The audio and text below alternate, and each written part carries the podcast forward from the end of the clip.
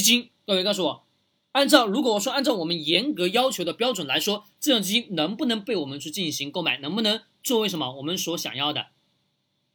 能还是不能？当然是不能的。但是呢，我们要知道科技型领域板块是不是我们什么买科技？为什么去买？科技永远什么跟随什么东西走的？大家告诉我，是不是市场的那么叫热度？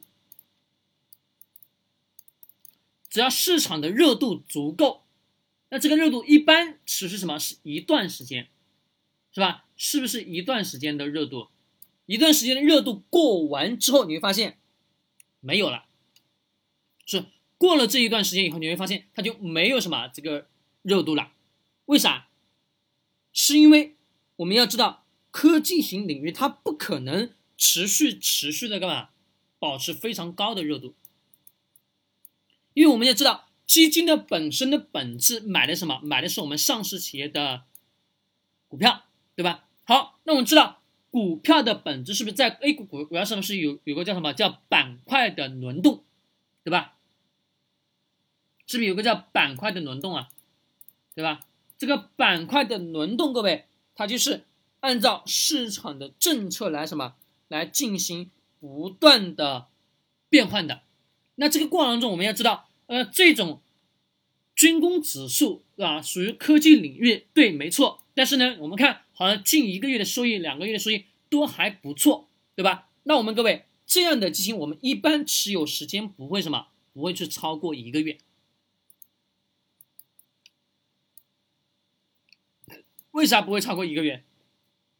大家告诉我，是因为这样的基金，我们要非常清楚的一个逻辑就是。它只会什么，在热点的来的时候，会一波大幅度上涨，懂吗？但是当热点过去以后，它的收益什么是负的，懂吗？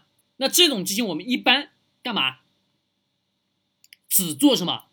只做一个月短期内什么活动？但是呢，它不能涉及什么太大的资金，它涉及多少资金？是一般是我们总仓位的。就是我们总共的投资本金，我们总共的投资的本金多少呢？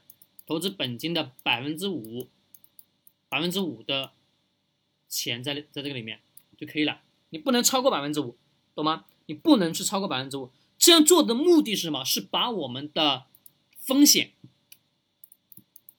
各位永远记住啊，任何投资都是什么？有风险的，懂吗？啊，任何投资都是有风险的。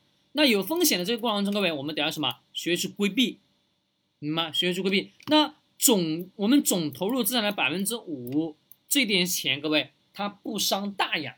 但是呢，这个过程中，我我们会发现，科技领域当中，它这个什么涨势会比较猛。可能我们进去的钱，假设什么？假设是一千块钱，对吧？它出来的时候，可能什么变成了一千五百块钱，甚至什么，甚至甚至是更多，对吧？变成是一千五百，或者是甚至是更多。那这个时候，我们得要去非常清楚的去认识到一个，这个基金这种类型的什么科技领域的这个基金，它本身什么只是根据市场的热点来进行什么上涨的。那我们在买这样的基金过程中，记住我刚刚所说的，你的资金仓位不能超过你总共总资金的百分之五，懂吗？而且它一定什么是。持有时间不会什么超过一个月，通常是在一个月内，因为。